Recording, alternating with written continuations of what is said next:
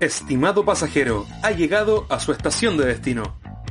Bájate y recorre junto a Yamdimtar y Catalina Espinosa lo mejor de la cultura asiática. Aquí comienza Estación Asia, solo por Radio UC. Hola a todos y bienvenidos a Estación Asia, el programa que revisa la cultura asiática tanto tradicional como popular. ¿Cómo estás hoy día, con su? Hola Cata, bien, feliz de estar aquí con un capítulo más, el primero en el que estoy en el año, oh my god. bueno, y eh, hoy día revisaremos eh, tres grandes temas y las noticias de esta semana. Eh, en nuestra primera parada hablaremos sobre una tragedia que sacudió a Corea del Sur. Luego nos iremos a revisar el curioso regalo que recibió el presidente. Mm, estamos muy, muy emocionados de acompañarlos el día de hoy en el primer programa del año, así que quédense con nosotros mientras revisamos las noticias de la semana.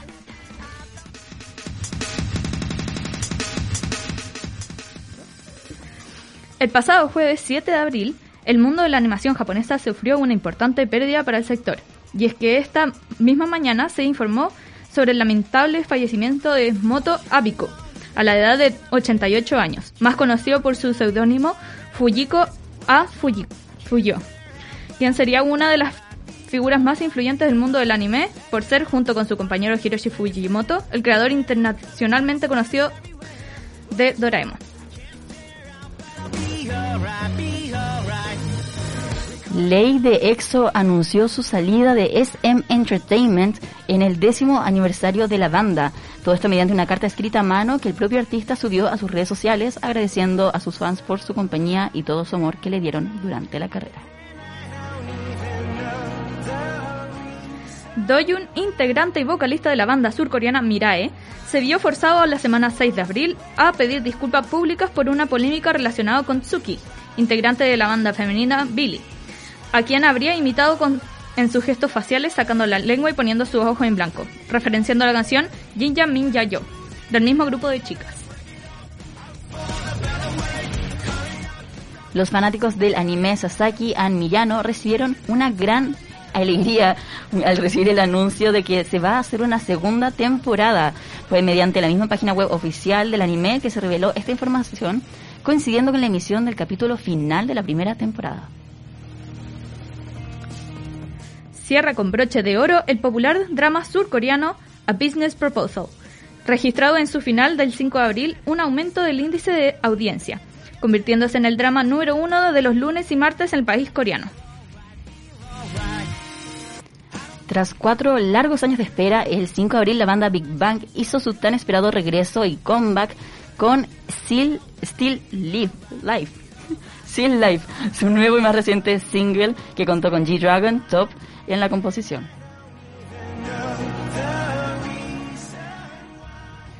Eh, enhorabuena a todos los fanáticos de Prince of Tennis. Y es que desde el principio de este mes ya está disponible sus capítulos en la famosa plataforma de streaming Crunchyroll.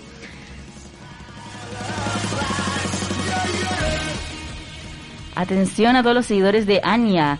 Y es que el opening del popular anime Spy for Family, basado en el manga del mismo nombre de Tatsuya Endo, superó en menos de 24 horas el millón de reproducciones en YouTube. Esto fue compartido por la cuenta oficial de Twitter de la serie. Bueno, y con esto eh, ya revisamos las noticias de la semana, de qué estuvo pasando en todo el año. Así que, ¿te parece, Consu, si vamos a escuchar la primera canción del día? Claro, Kata. La primera canción es Sprint Days de BTS.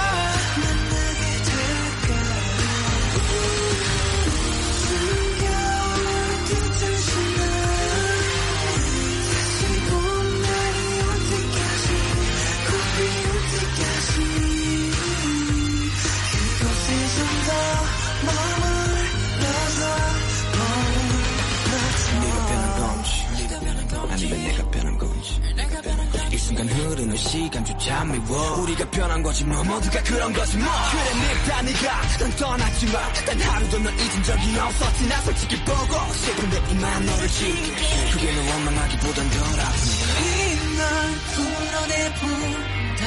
연기처럼 하얀 연기처럼. 말로는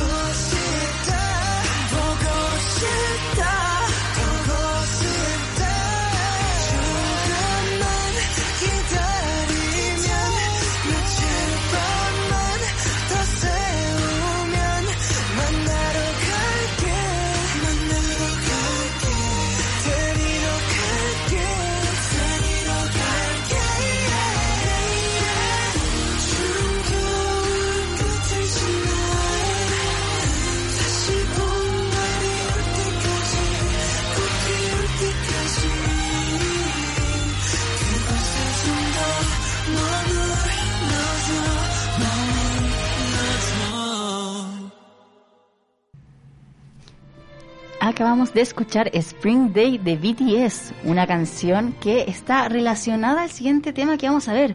Pero Consu, cuéntanos. Bueno, llegamos a la primera parada de Estación Asia 2022 y tenemos a Yoshi aquí que nos trae el tema de ahora. Cuéntanos, Yoshi. Hola, hola a todos. Eh, hola Cata, hola Consu. bueno, yo hoy les vengo a hablar de un tema que antes que nada eh, es, es necesario aclarar de que lo voy a tratar con respeto y también con ningún afán como más que el informar y preservar la memoria de este acontecimiento. Porque realmente aún no tiene una justicia y la familia de los afectados y su país como que todavía buscan mantener el recuerdo que de esto que pasó. Mm, Para los que se están metiendo recién, vamos a hablar hoy día de eh, la tragedia de Sewol. Pero para entender un poco, cuéntanos, Yoshi, eh, cómo ocurrió todo esto, en qué año fue y por qué lo estamos comentando ahora. Bueno, lo estamos comentando porque hace ocho años, eh, el día 16 de abril de 2014, era un miércoles especial para los estudiantes de la secundaria Dangwon. Aún así, si ese día estaba nublado, según testimonios, como que para ellos era como wow. De hecho, su viaje como que se retrasó dos horas y media y creían que se cancelaría, pero no fue así. Ese día el ferry tomó una ruta que no era la habitual, además de que era más peligrosa para ahorrar tiempo. Eh, hay que destacar también que esta ruta es una que se toma desde eh, eh, Corea del Sur hacia la isla Jeju, que está un poquito más allá. Es está una isla como tal, pero no es tan lejos. Entonces, No es con tan un lejos. ferry se puede llegar y es un viaje relativamente corto y seguro que se hace todos los días. Sí, es como por ejemplo lo que se hace con el transbordador en Chiloé, por ejemplo. Eh, es como lo mismo. Realmente es casi, o sea, no sé si es la misma distancia, pero no es mucho el tramo. Realmente es como algo que se hace todos los días, como dice la Cata. Pero bueno, a la mañana siguiente, cuando iban todavía de viaje, eh, a eso de las 8, ellos ya percibían que el ferry estaba algo inclinado. Eh, aunque pensaron que era algo normal, quizás por el movimiento del mar y todo eso.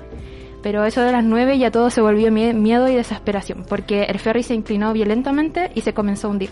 Pero por los parlantes le decían a los estudiantes que no se movieran de su lugar, lo que muchos, eh, lo que muchos hicieron y lamentablemente eso fue lo que también eh, hizo que muchos murieran, Hay porque que no pudieron destacar- salir.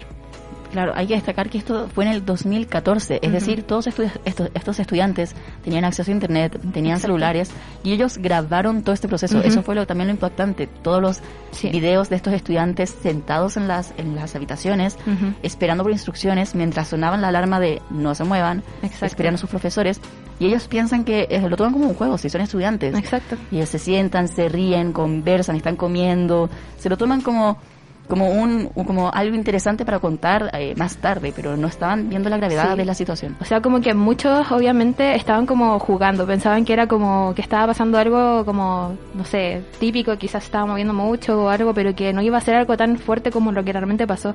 Pero obviamente también estaban esas personas que estaban como, no sé, en pánico, que ya literalmente estaban como diciendo como, quiero despedirme de mi mamá, no sé, quiero despedirme, no sé qué, y muchos de los que grabaron los videos realmente hacían eso. Entonces es como también muy fuerte. Cabe destacar que mientras se daba este anuncio eh, de que los estudiantes no se movieran mientras este ferry, este barco se empezaba a hundir, Ujú. el capitán fue el primero que abandonó el barco. Eh, se muestran las imágenes del capitán abandonando el barco y de personas que, claro, como tú decías, había, habían personas que se dieron cuenta de que la situación era, era Ujú. grave y empezaron a salir y se pusieron en la azotea. Exacto. Y lamentablemente esas fueron las únicas personas que lograron Sí. eh, sobrevivir, los que se La tiraron única. al mar y los que se dieron cuenta de que no podían seguir esperando. Pero claro, Exacto. hay muchos padres que contaron que su peor, peor arrepen- arrepentimiento en la vida Ajá. era haberle mandado a sus hijos por mensaje, quédate donde estás, escucha a tus profesores, no te muevas, no te tires al mar. Sí, Y, de hecho, muchos claro, profesores fueron los que después dieron la orden de oigan, salgan, porque literal algunos se, se eh, murieron por ayudar a algunos de sus estudiantes para salir, porque se decía que no fueran, o sea, que no salieran, que siguieran las órdenes, pero al final lo que fue el seguir las órdenes fue lo que causó que ese día ocurriera una de las peores tragedias de Corea del Sur, pues en ese ferry de 600 6.825 toneladas que transportaba 476 pasajeros en una ruta desde Incheon a la isla turística de Jeju, volcó frente a la costa de la, Inda- de la isla Indo. Este incidente, que tuvo solo 172 sobrevivientes, causó el fallecimiento de 304 personas, incluidos 250 estudiantes y 11 maestros, además de que siguen desaparecidos 5 personas. Así que imagínense. O sea, para Corea nosotros sabemos que en Asia normalmente el seguir las órdenes es algo como muy importante y realmente lo que, siendo una de las cosas que más chocó a la gente que, que no sé, tuvo eh, familiares que murieron en esto o las mismas familias o la misma gente como extra que vio todo lo que estaba pasando fue el que siguiendo las leyes, al final pasó esto, siguiendo como a las autoridades, a los eh, que están mucho más arriba de uno, eh, Claro. pasó esto. Si no lo hubieran hecho, si quizás, como por ejem- por ejemplo, si lo tuviéramos en el... en El chileno nunca hubiera No. esperado, el chileno Hubiera- hubiera el chileno hubiera salido y saltado al tiro. Pero sabemos que, que en Corea no es así. En Corea ellos siguen, como que normalmente sí le toman peso a lo que dicen los, los que tienen mayor autoridad. Bueno, y con, con razón también, porque uno, o sea, los incidentes en Corea por lo general tienen menos tragedias y tienen menos muertes porque se siguen bien los pasos y la gente sabe seguir los pasos. Pero- Pero, en este caso fue perjudicial, o sea, fue lo contrario. Pero de hecho los accidentes que hay en Corea eh, son por la imagen pública, de hecho, eh, porque no le quieren avisar a la gente que hay daños para que no cunda el pan- Ajá. pánico, porque la empresa quedaría mal. Y en este caso eh, no se le dio la orden de evacuar a los estudiantes de inmediato, Exacto. sino que lo que se hizo, que tal vez como va a contar la, la Yoshi, es, es, claro, enviaron a cámaras para grabar todo esto, eh, pero nunca le dieron, nunca le dijeron a los estudiantes salgan, sino que mandaron cámaras. Sí, es que de hecho, mira, mientras hundía el ferry, los medios informaban las noticias de esta, como de última hora. Y decían que todos los pasajeros del barco habían sido rescatados, pero a esa hora realmente no había nada. O sea, ni siquiera todavía llegaban los de la Guardia Costera. Y literal, de hecho, la gente que, que, que ayudó más que la misma Guardia Costera fueron pescadores que ni siquiera eran como oficiales. Son pescadores que vieron lo que estaba pasando y se acercaron y ellos fueron los que salvaron a muchas personas realmente. Lo malo ahí es toda la secuela, Las secuelas. porque exacto. hay testimonios de estos buzos que decían, yo me acerco al mar, escucho a estos pájaros, porque en Corea hay unos pájaros eh, que, que no, no son gaviotas, sino que son pájaros que gritan de una manera Sí. que parecen personas. Y ellos decían, yo veo estos pájaros, escucho estos pájaros y no puedo. Dijo, no puedo, no puedo, ya no, ya no puedo ir al mar porque lo único que escucho es la tragedia que hubo. No, y de hecho, eh, eh, muchos de los... Es que estaban la, gente, por ejemplo, los pescadores que ayudaron a salvar a gente, como por ejemplo que estaba todavía que la pudieron sacar, por ejemplo, que las pudieron llevar en los botes y acercarla a la costa. Pero están también la gente que ni siquiera era como profesional, que, que eran que eran buzos, que se metieron, por ejemplo, cuando ya el barco se había hundido, el ferry se había hundido, lo siento, eh, y para sacar a los estudiantes. Y ellos muchas veces como que después eh, explicaban todo lo que vivieron y muchos de ellos quedaron con tantas secuelas, con tantos traumas por lo que vieron, porque eran niños, eran niños, eh, de lo que tuvieron que sacar, que, que literal eh, muchos se suicidaron, así de fuerte, porque era mucho el trauma. Claro, de hecho, como tú mencionabas, según los informes de las noticias, eh, los barcos de pesca privados fueron los que terminaron rescatando más pasajeros que la Guardia Costera, eh, lo que llevó, claro, muchos coreanos a cuestionar los, los esfuerzos de, de la agencia, del gobierno, Exacto. y también llevó a una de las eh, marchas más grandes, Sí, que y ahí salió todo esto de- del, del lazo sí, amarillo. el lazo amarillo. Y los coreanos cuando protestan son muy organizados y muy fuertes. Y de hecho lograron, eh, pasó algo ahí con la presidenta, Yoshi, si Sí. puedes contar más. Eh, bueno, eh, Park Geun-hye, lo siento si lo pronuncio mal, la presidenta de Corea del Sur en ese momento no apareció en público durante aproximadamente siete horas después de que se informó el hundimiento del barco. Y aún la gente se pregunta qué estaba haciendo. Pues al, estaba Dicen que al estaba en un tanto- spa. Exacto, porque se supone que Mm. ya estaba al tanto de lo que estaba pasando, según informes de la prensa. Y aparte de que mientras tanto el jefe de la, de, la torre de control que necesitaba hacer frente a los desastres rápidamente, no participó fielmente en la protección de la vida y la seguridad de las personas. Durante ese tiempo, la respuesta de la Guardia Costera y del gobierno fue in- inaceptablemente insuficiente. De hecho, tanto la Guardia Costera como los buzos civiles se movilizaron para un esfuerzo de rescate, pero se demoraron más de una hora y media y perdieron el tiempo crucial. Eso es lo que critican como la importancia de Ujú. imagen pública porque grabaron todo el proceso Sí. todo el mundo sabía que se estaba hundiendo el barco, pero todos pensaron que alguien más iba a hacer algo. Y claro, nunca se dio esta movilización, nunca se dio esta eh, esta alerta, sino que fueron las mismas personas las que tomaron acción. Bueno, y también se debe cuestionar mucho el por qué el capitán fue el primero en abandonar y no le aviso a nadie. Eh, De ahí también hay repercusiones. Claro, y me parece que fue condenado. Le Sí, sí una- creo que fue condenado. fue condenado por eh, eh, homi- homicidio culposo, algo así, pero está en la cárcel Sí. actualmente. Sí, de hecho, por ejemplo, eh, bueno, como dices tú, después de, de esto, de lo que ocurrió, estalló una gran protesta pública por las incompetentes y falladas operaciones del rescate del gobierno de Park Shin-ye. El hundimiento del barco, como decías, se transmitió en vivo en todo el país, traumatizando a las personas que se sentían impotentes y enojadas por, porque no podían hacer nada y porque todo era muy lento. Y de hecho el resultado de esto fue que la renuncia de- un primer ministro y condenas penales para los funcionarios marítimos y el capitán del ferry. Seguida de investigaciones en busca de la causa principal del accidente y respuestas a varias sospechas. Pero aún así, aún no hay como una justicia realmente, o sea, o sea, como real, porque las personas como que todavía están buscando eso, mucha gente, imagínate la gente que todavía tiene a, per- a personas desaparecidas, todavía no puede encontrarlos. Entonces, realmente como que todavía hay muchas preguntas de por qué se hundió el barco, por qué los pasajeros no fueron rescatados, las familias como que en duelo siempre se plantean las mismas preguntas.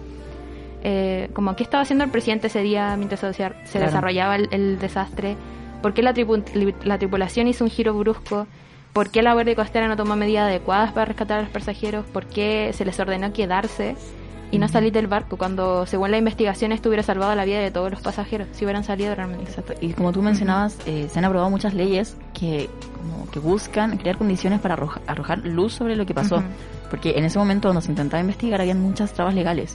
Como que se- no Exacto. podían dar esa información, que esa información era de los padres. Por ejemplo, el celular de los niños era de los padres, no se podía investigar. No se podía. Entonces ahí empezaron a mover las leyes para poder ver los celulares y el registro de, de algo que, que diera, eh, no sé, a qué, a qué hora empezó, cosas así más, pruebas al final. Sí, además de que cuando sacaron el barco del mar, también se demoraron tiempo en sacarlo. Y ahí recién cuando lo sacaron también pudieron encontrar algunas personas. Y todavía siguen desaparecidas como las cinco que, dije. Quizás que pueden haber quizás cambiado en algún tiempo, pero todavía no, no se sabe mucho. Y mm, bueno, realmente las familias se lamentan, pero siguen unidas como para luchar por justicia. Eh, así que a pesar, de hecho, a pesar del COVID-19, eh, los eventos conmemorativos se llevaron a cabo durante el 16 de abril del año 2021, del año pasado. Eh, porque la familia y el país no quieren olvidar a esas personas que no regresaron.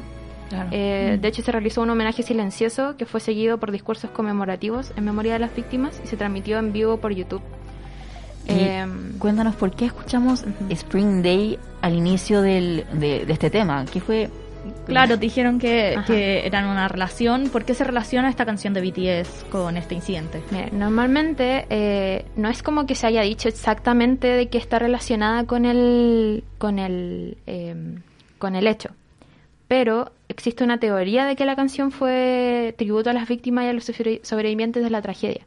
¿Por qué se dice esto? Porque en el video eh, se deja ver, por ejemplo, en un momento un ca- como un carrusel antiguo, así como oxidado, y ahí están unos lazos amarillos, y además de que eh, en el video, según lo que se entiende, es como que son personas que están esperando a alguien o que quedaron como atrás, como que, por ejemplo, como los sobrevivientes, como por ejemplo el estar como pensando en esa persona en la que sí murió y tú quedarte ahí.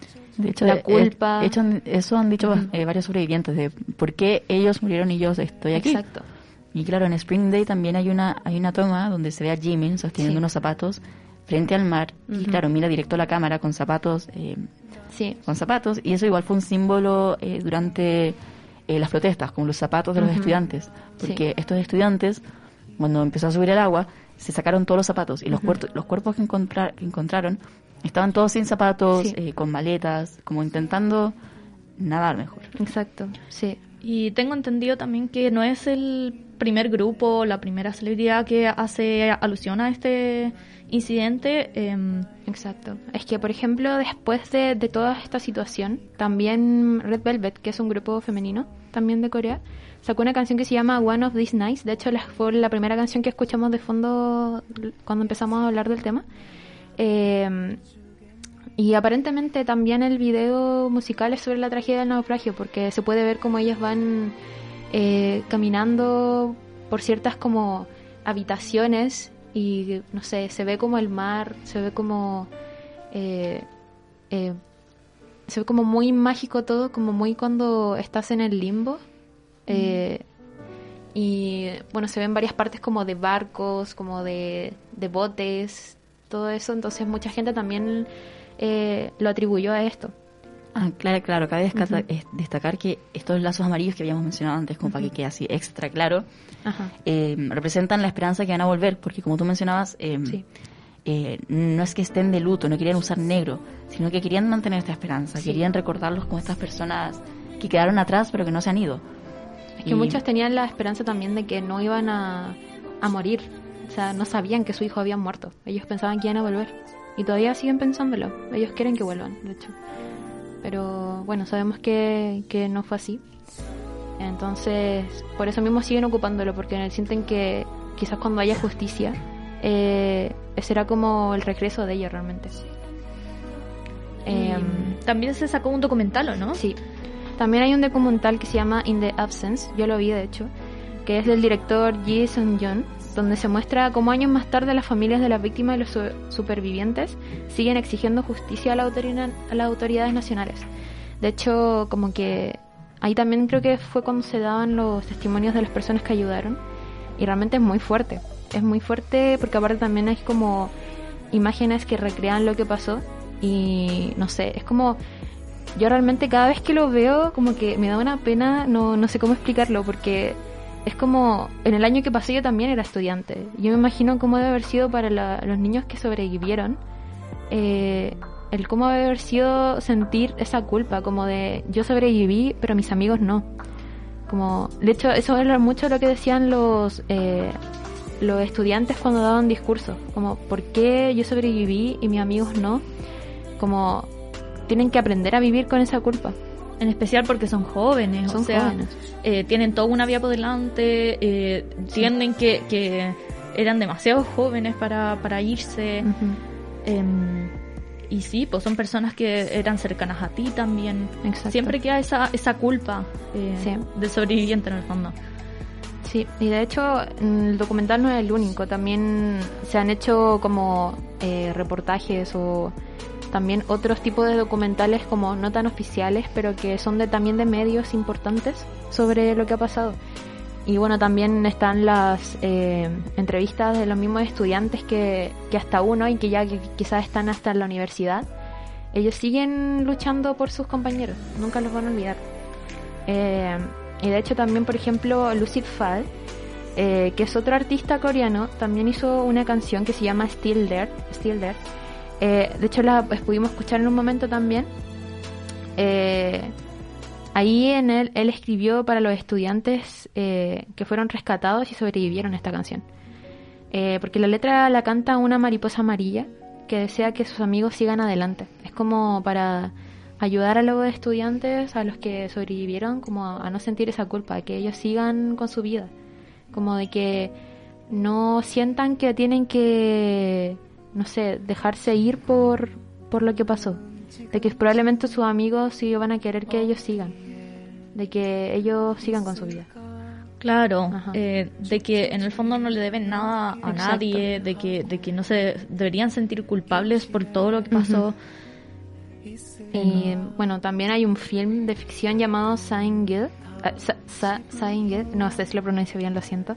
Eh, pero que sí, significa cumpleaños. Y es una película que cuenta la historia de una familia que debe hacer frente a la pérdida de un hijo por el naufragio.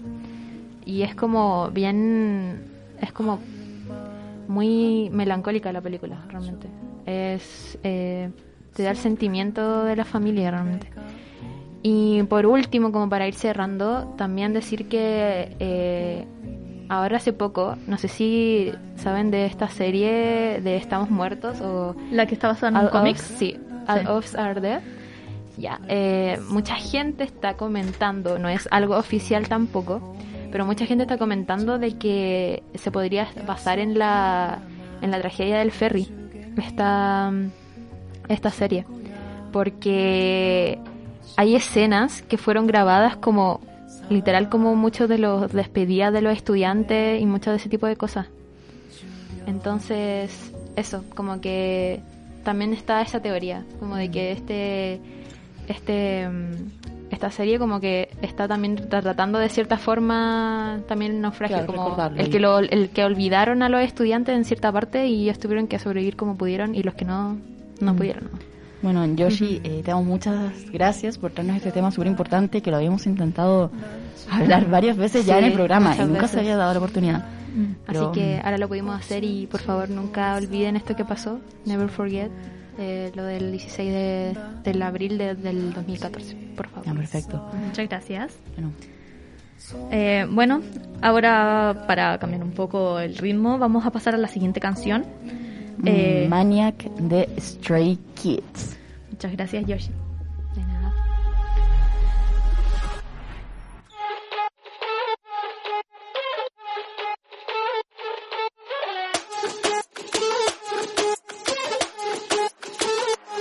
Let's go. 정상인 척 다들 힘좀 빼. 짓고 있는 미소들은 새. 락이 풀리면 다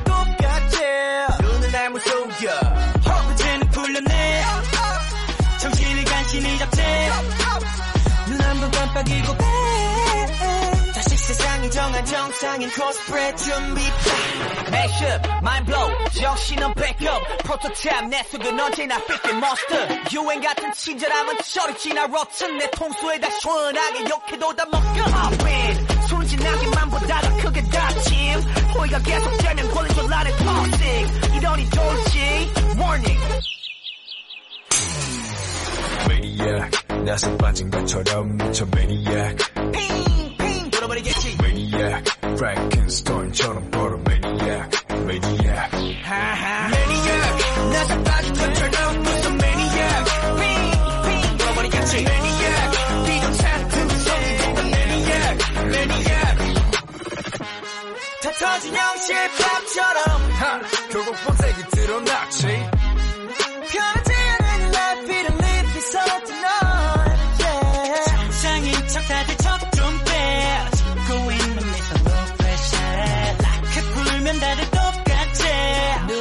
속여 어, 내가 걷는 이 거리는 다 치열바다 언제 터질지 모르는 둠만 volcano 전했던 바람도 언제 바뀔지 몰라 다들 숨긴 채 살아가 like a seal tornado popping 순진하게만 보다가 그게 닥침 호의가 계속되면 걸리들 않은 닥치 이러니 좋지 원이 Maniac 나서 빠진 것처럼 미쳐 Maniac 핑 핑 돌아버리겠지. Maniac Frankenstein처럼 걸어 Maniac Maniac. 하하. 매니악 나서 빠진 것처럼 무슨 매니악 핑핑 돌아버리겠지. 매니악 비정상 구성이 진단 매니악 매니악 가득해 두 눈은 눈아직 모든 감각이 날 서있지. 예쁘게 포장한 대로 매번 갖던 우리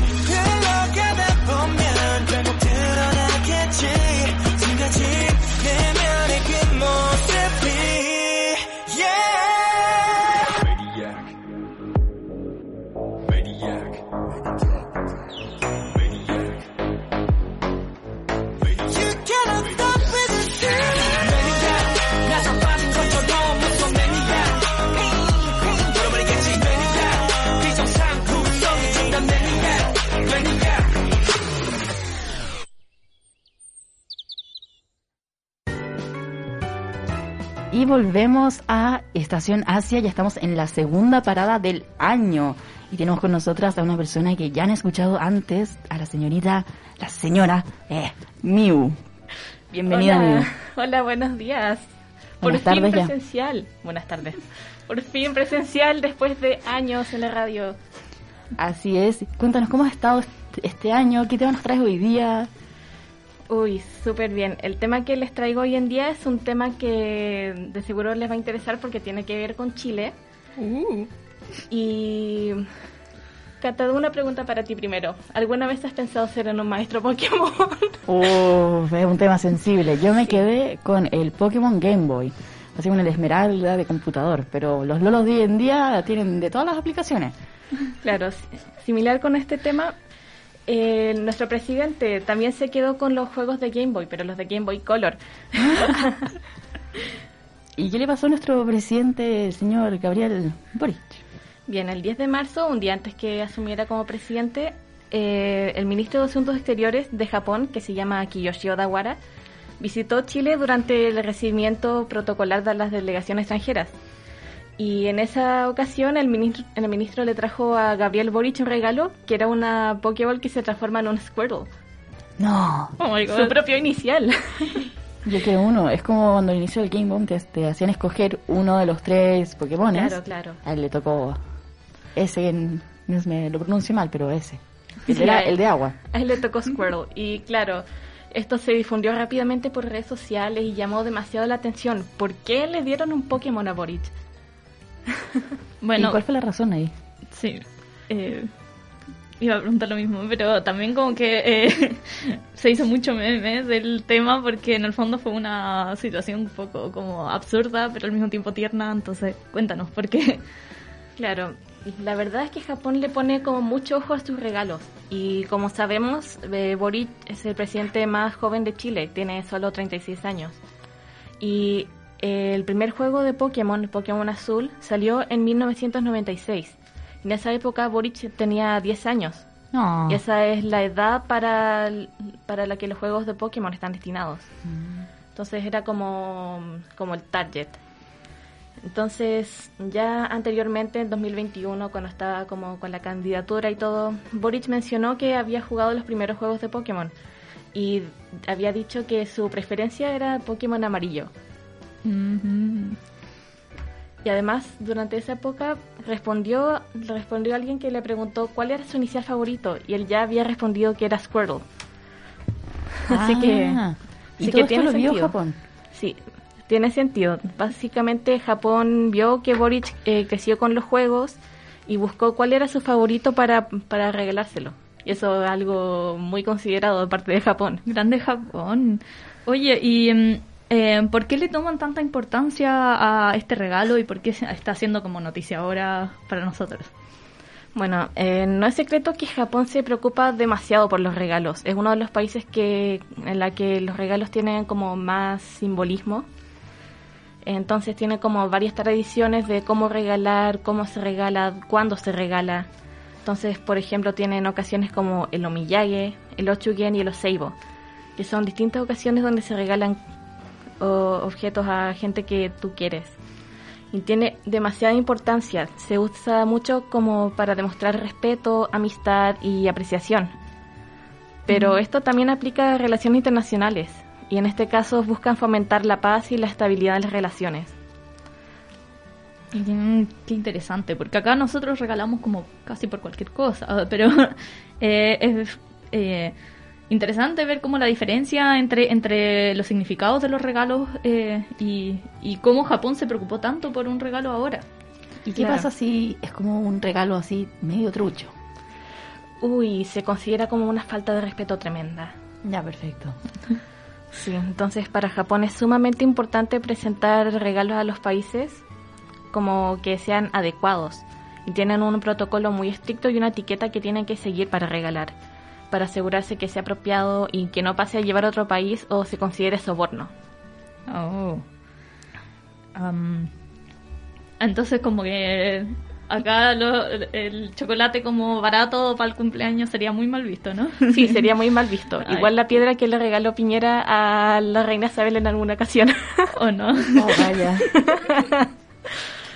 ¿Y cuáles son estos? ¿Qué, qué pasos sigue Japón para asegurarse que un regalo no sea ni soborno ni algo eh, no memorable, por así decirlo? Bueno, eh, tienen como una lista de protocolos que yo busqué, encontré y todo eso. Y algunos de los protocolos son los siguientes. No puede ser muy extravagante. Debe estar envuelto, pero no en papel blanco de colores brillantes, porque el papel blanco se considera como asociación a la muerte y los colores eh, brillantes como que dan cuenta que es algo extravagante, Mm, que ya se contradice con la primera regla. No regalar nada de A4, de pares de A4. ¿Por qué? ¿Por porque qué se cuatro? asocia con la muerte allá. Ah, igual sí, como ¿Verdad? nosotros, Los- sí, los- igual como los- nosotros asociamos los como el 13. edificios. Ah, Claro, los edificios en Japón, si no me equivoco, no tienen el número 4. Sí, hay muchos que no tienen número 4 porque es supersticioso, se relaciona con la muerte. Bueno, es que eh, cuatro se pronuncia shi y shi es muerte, así es, tiene Claro, sentido. y por eso hay una pronunci- pronunciación alternativa que es sillón. El león, sí. Sí. ¿Qué más? Eh, no deben tener, o sea, deben tener calidad de manufactura, deben estar bien hechos Ok. y se deben presentar con las dos manos. Ah, Entonces, por sí, ejemplo, sí. por ejemplo, si yo te presento una botella de agua, lo hago con las dos manos. Ya, perfecto. Ah, eso explica como los como eh, de romance, así animes de romance donde le dan galletas y cosas siempre con las dos manos. Y yo nunca sabía por qué, ahora lo sé. Claro, es una sí, señal de sí. re- de respeto. Hmm. En Corea creo que es lo con- no lo contrario, pero eh, claro, con las dos manos, bien, pero también una y la otra abajo y también se considera respetuoso. Mm. Claro. También se recomienda evitar regalos de- en dinero o con logos de compañías. Entonces, por ejemplo, no te no le podría regalar a un japonés una polera como con el logo de Nike así grande. Eso se consideraría muy respetuoso. Ah, no tenía ni idea. Yo hubiera regalado algo así. Algo, cualquier cosa como una gorra que diga Eso incluye Adidas, no sé. incluye cosas como Naruto. O sea, si tiene si tiene como el logo logo, sí se consideraría irrespetuoso. Igual tiene sentido. Imagínate le regalas a un presidente de otro país, un ejemplo, una botella de agua, pero de la marca X. Y que, y claro, las otras compañías dicen, ya, pero ¿por qué esa marca y no esta otra? Nos estás posicionando. Claro. Un problema ahí. Claro, ese es un problema. También se, se recomienda que los regalos se adecuen a los gustos y preferencias del receptor. En este caso, Japón le, le regaló un Squirtle porque sabía que era su inicial favorito a, Boric. También se recomienda re- regalar lapiceras porque tienen, tienen un significado que representan sabiduría en el país, Japón. Ah, oh, interesante. O sea, si, si no conozco tanto a la persona, una lapicera es Sí, una lapicera es un muy buen regalo. Mm, bueno saberlo. Yo habría pensado que lo contrario, porque acá te regalan un lápiz y claro, a lo menos que te gusten los lápices y andes con un, un lápiz, no sé, en un traje o algo así, es como buena. Qué lindo. Gracias. Sí, pero ya es muy bueno que te regalen un lápiz, como que te están diciendo te respeto y sé que eres sabio. Ah, sí, lo vas a usar. Sí, Ah, ya. Sí, no hacer un adorno en tu casa. Tú vas a escribir con el lápiz que te Sí. estoy regalando. sí. O también algo significativo para Japón. También es muy común que Japón regale árboles. Árboles. Cerezos. Regalan como, cerezos. Voy a tu casa y te regalo un cerezo. Sí, pero eso principalmente son como regalos como más oficiales. Por ejemplo, Leak en Estados Unidos tienen muchos árboles de Japón. Y en Chile también habían algunos. No sé si han escuchado que cuando le declaramos la guerra a Japón, eh, le dijeron a los jardineros que no regaran los cerezos. Oh, no. ¿Y qué te hizo el cerezo? El cerezo ahí viviendo no. Sí. Yo no, por favor. Quiero vivir. Bueno, eh, muy interesante este tema. Ahora sabemos qué regalar. eh, cerezos, lápices, nada con marcas. Pero bueno, ahora sabemos un poco el contexto de por qué se dio todo esto. Así que muchas gracias, eh, Miu, por habernos traído este tema y por haber, por haber vuelto este año. Ah, Muchas gracias por tenerme. Sí, gracias. Em, bueno, ahora pasamos a la tercera y última canción, eh, que es Toku, eh, de... ¿Quién le artista? y. Ah, Toku de Eve.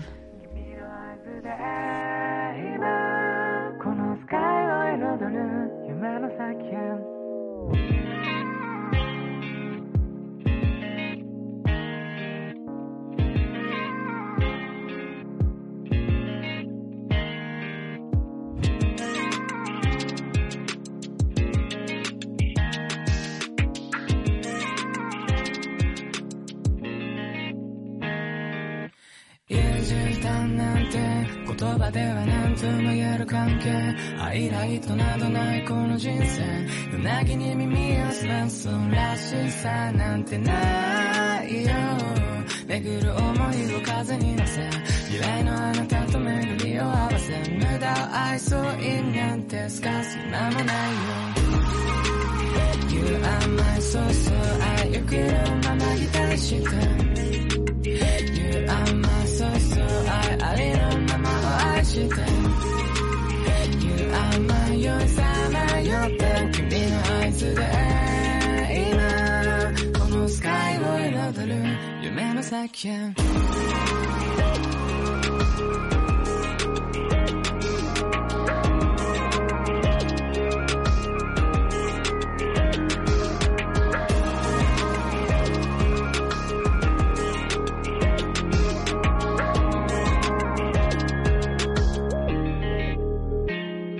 ただ自由に生きたいだけなのにこの膨らむ欲だけはあるのにミスしてへこむ傷は増えるのに自信につながることはないので花開くよ。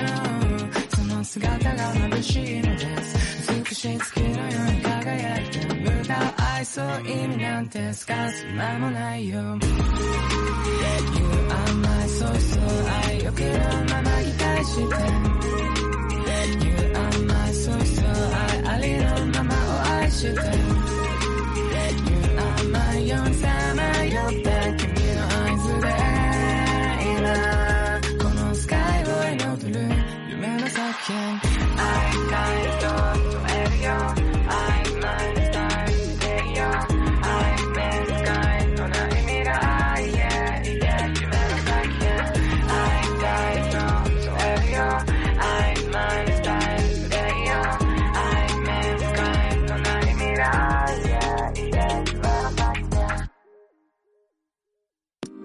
Bueno, acabamos de escuchar Toku de Eve.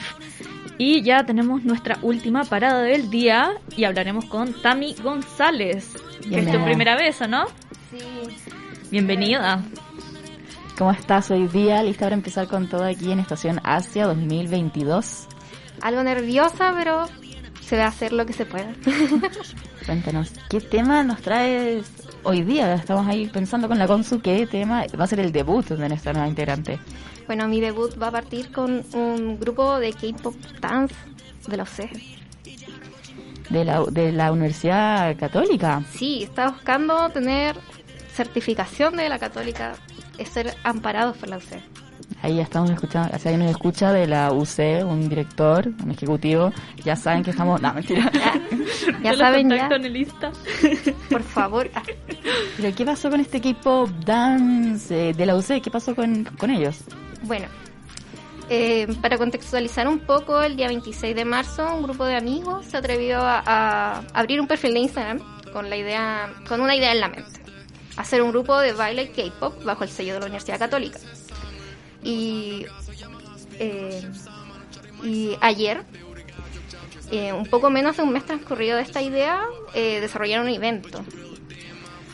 Eh, se ubicaron en el patio de la Virgen, de la Facultad de Educación en el horario de almuerzo. En, la, en San Joaquín. Sí, en campus San Joaquín. Eso es lo malo para todos los que son de Campus Oriente, los de Casa Central, los de Contadora y todos quedamos esperando la propia versión que nos visiten a los otros Sí, campus. tienen planeado visitar, así que ahí van a ver más adelante la entrevista. Eh, este show tenía la cualidad de ser showcase, es decir, eh, presentarían distintas coreografías a mano de sus integrantes y a la vez, al final, el público podría participar bailando, también El icónico K-pop Random, Dance. Sí, exactamente. Hay cosas buenas y poner en YouTube eh, a las 3 de la mañana un K-pop Random Dance. Esa es la buena vida, gente. Recomendado. Oye, eh, para los que no ganchan mucho el K-pop, ¿qué es el K-pop random dance? Eh, un random es como, es un casi un mix de canciones Ah, suele ser como las partes del, del coro, que es como la que casi todo el mundo se sabe, el- el- los gestos técnicos, los bailes. Ah, ya, es como un mashup, Así que es como que la ponen, es como casi un, si te la sabes, Es un canta. corre, Ya, claro, un corre canta, perfecto. corre Sí. y baila. Sí, De hecho, eh, una, una amiga mía que no es nula de K-pop, te quiero amiga, tú sabes quién eres, no, mentira. Eh, ella estaba viendo estos videos de- del K-pop ran- Random Dance y claro, ya no entendía que era un K-pop Random Dance y decía, oye, todos bailan súper bien, como qué gran grupo, son como 80 personas, todas en el mismo grupo, como qué gran coordinación. Y dije, no, ellos no se conocen entre ellos. Esto no estaba planeado. se Eh, da una sincronía natural Exacto. increíble. Suena la canción, tú te la sabes, corres y bailas y te unes y, y si hay partes en pareja, miras, buscas a alguien Sí. y todo es el momento. Ah, se da una, una dinámica de grupo muy bonita ahí. Eh, bueno, el día de ayer era la cita tan anunciada y esperada por los alumnos que conformaban parte de este grupo. Eso Eh, fue el jueves 21, 21. de abril. Ah, Sí. fresco, fresco. fresquito. Como Noticia 22. salida del, del, del horno.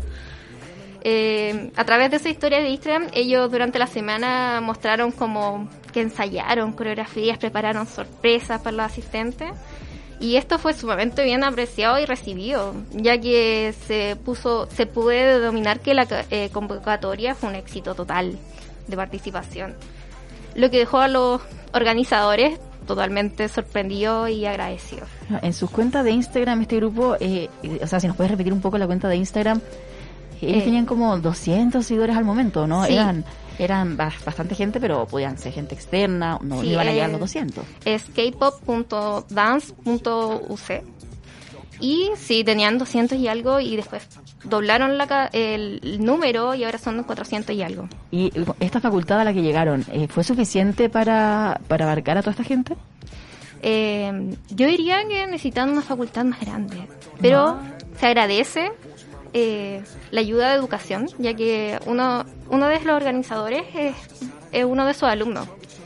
Entonces él pidió en su momento ayuda a la facultad para que le prestaran mesas, sillas para su idea, porque esta es una idea que todavía no es Ah. oficial de la UC. Esto no fue como, pero también estuvo más organizado, no fue que un grupo de personas dijo, hey, eh, nos vamos a reunir en este patio a esta hora, estén, sino que también se conversaron con la facultad y dijeron, hey, va a suceder este evento, todo como fue reglamentado al final. Sí, es una idea de que ya estaba pensada hace mucho y que primero hicieron la cuenta de Instagram, después llamaron a, a hacer eh, audiciones y durante estas audiciones prepararon distintos bailes que después mostraron en esta en este evento del día de ayer. Hubieron varios grupos que hicieron su debut, ¿o no? Que presentaron por primera vez al- eh, frente al público las coreografías que habían estado preparando.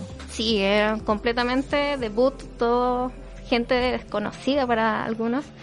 Y eh, el principal en sí fue Javier, que es uno de los chicos que eh, estudia pedagogía, quien presentó el show principal y... eh, ¿El anfitrión? Sí, es como... eh, él hizo como un mix de BTS, de la discografía, como que pasó por todas las, las etapas, así como del 2003 hasta la actualidad. Es una buena idea, igual como para eh, a la gente. Hay varias gente que sigue a BTS y que han llegado al K-pop mediante este grupo. Entonces, claro, mostrar un grupo más conocido, eh, tal vez no. eh, y también, bueno, Eve es nuevo, obviamente todo el mundo conoce a Eve. pero, mm, claro, buena idea partir con grupos grandes también. Sí, de hecho eso como que cautivó al público al quedarse, ya que Javier eh, realizó algunas, eh, algunas bailaba bien? coreografías. Sí, bailaba muy bien. Me, me sorprendió, de hecho yo fui como con expectativas medias, Ya. pero cuando vi a Javier y vi el fervor del público gritando, dije ya, esto va a ser un éxito. ¿Y esto lo transmitieron en alguna parte o fue simplemente Eh, para los asistentes? Creo que lo transmitieron por Instagram, creo. Pero subieron historias, como que en diferentes plataformas estuvieron como llamando público y sirvió porque la, convota- la convocatoria fue máxima. No caía más gente en educación. Bueno, eh, habíais dicho que probablemente van a ser eh, de nuevo en otros campus, así que esperemos que para eso estén un poco más preparados y tengan más espacios y nosotros podamos asistir. Sí, yo creo que eh, la comunidad de K-Popper en la UC eh, ha pasado desapercibida mucho tiempo. bueno, ahí, ahí escuchamos después si lo dije bien, lo dije mal. Eh, pero claro, estamos, eh, la casa central por lo menos está al lado del, del Parque San Borja. Sí. En su momento era un ícono. Yo me acuerdo de haber llegado a la UC pensando como dónde voy a matricularme. Y claro, tú sales de la estación católica y te- en ese momento te encontrabas con productos de K-pop, eh, ferias, ferias coreanas, eh, producto, vendían ahí mismo eh, eh, como maruchanes, pero, pero Sí, coreanos. Podéis comer ramen ahí. Era la comunidad, era como la meca del K-pop en su momento. Ahora no tanto por después de todo el estallido social que eh, cerraron la plaza. Pero claro, toda una comunidad K-popper estaba en la UC, en San Joaquín, en Casa Central, y todo el mundo piensa que son minoría, pero claro, ahora podemos ver que evidentemente hay gente, hay convocatoria, eh, se est- están agarrando los espacios literal, están tomando espacios para poder como mostrarse. Igual es bueno eso de que al fin se esté visibilizando un poco, un poco eso. Sí, y lograste entrevistar a, a las personas. Eh, ¿Nos puedes Sí. contar un poco, un poco cómo te fue con eso? Eh, principalmente, bueno, eh, varias habían ofrecido para que yo les hiciera la entrevista, pero decidí quedarme hasta el final para que así pudieran organizarse bien, ya que estaban como en el punto álgido y yo ahí preguntando, no, no era la idea. Y eh, fue Chong Max quien quiso representar a la comunidad, a su agrupación y nos brindó una pequeña entrevista después de concluir el show alrededor de las 12. O sea, de las 12, de las 2. Primero le pregunté cómo se sentía respecto al evento. La verdad para nosotros ha sido un gusto y que la Facultad de Educación nos haya dado la oportunidad de ocupar el patio de la Virgen para este evento ha sido una oportunidad que, como dije, estamos completamente agradecidos y ojalá que podamos seguir difundiéndonos tanto en el campus como en los demás eh, campus de todos un- la Universidad Católica. ¿Ven? Sí. Lo que ha dicho previamente lo, lo, re- lo refuta Chon a decir que él quiere alcanzar más campus. Así que esperemos que alguna vez lo puedan ver aquí en Casa Central, este show. Oh, lo espero con ansias. Luego le, le proseguí a preguntarle cómo nace la creación de este grupo y cuáles serían sus creadores principales. Inicialmente a los dos administradores iniciales que fuimos yo y Javier, eh, porque compartimos un gusto en común. Luego nos dimos cuenta que no existía nada oficial teniendo en cuenta que el gusto por el K-pop es muy grande y sobre todo los jóvenes. Así que nos pusimos manos a la obra y más o menos aquí está el uno de los resultados que vamos a tener. Nuestro próximo objetivo con todo esto es lograr hacer algunas coreografías más planeadas para después darle un evento a la UC donde de verdad nos den una oficialización haciendo un taller o haciendo una selección, ya que hay muchos eventos donde van a competir. Incluso vienen empresas coreanas a hacer eventos acá, sobre todo en la cúpula del Movistar, donde es uno de los más grandes que hay acá en Chile. Así que nosotros esperamos que algún día nos dé su aprobación o siquiera poder ocupar el nombre fuera de la UCI. Ahí nuevamente se ve presente la ambición de este grupo de querer expandirse y obtener un sello de la universidad. Mm. Eh, luego le pregunté qué grupo etario y facultades convergen dentro de esta agrupación, ya que se veía un grupo bien eh, homogéneo. Eh, en sí, los administradores somos como entre segundo o tercer año, pero lo de- el, más, el demás equipo que conforma todo K-Pop Dance UC es de distintas facultades y de distintas edades.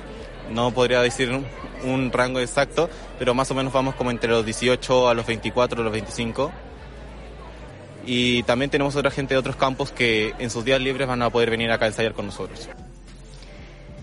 Bueno, ellos hablaban de que querían alcanzar más lugares y tenían alumnos de diferentes facultades.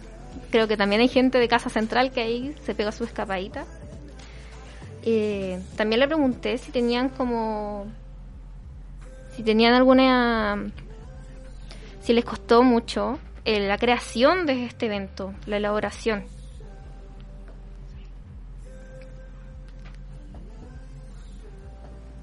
Eh, ahorita mismo está, eh, la organización fue muy laboriosa para este evento y ahorita nosotros vamos a concentrarnos en seguir ensayando eh, para después venir con un espectáculo que a todos les vaya a encantar.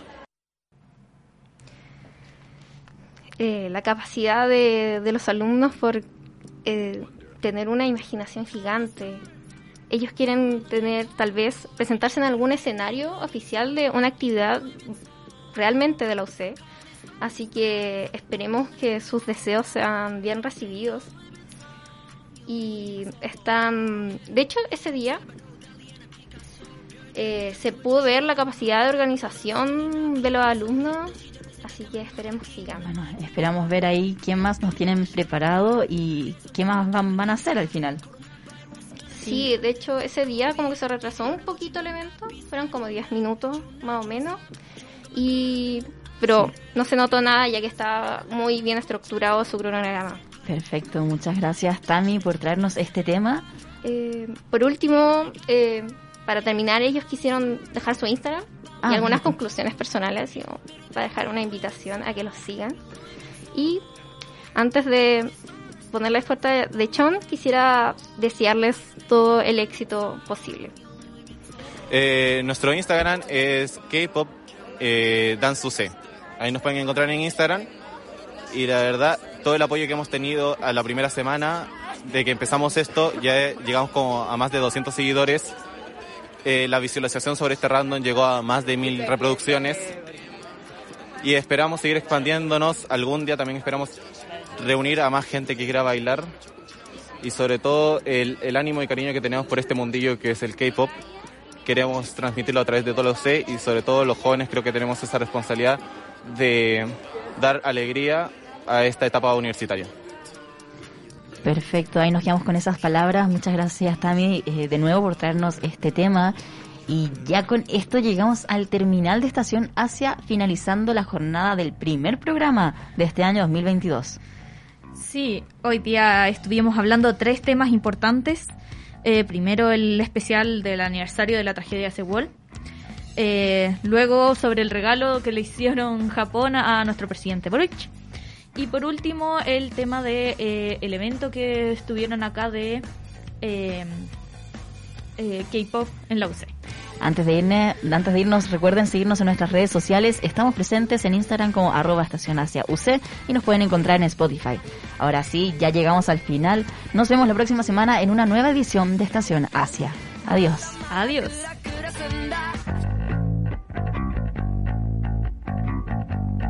Lo mejor de la cultura asiática no se puede recorrer en un solo viaje. Catalina Espinosa y Jan Dinter te esperan el próximo lunes a las 4 de la tarde en la misma parada. Esto fue Estación Asia, solo por Radio UC.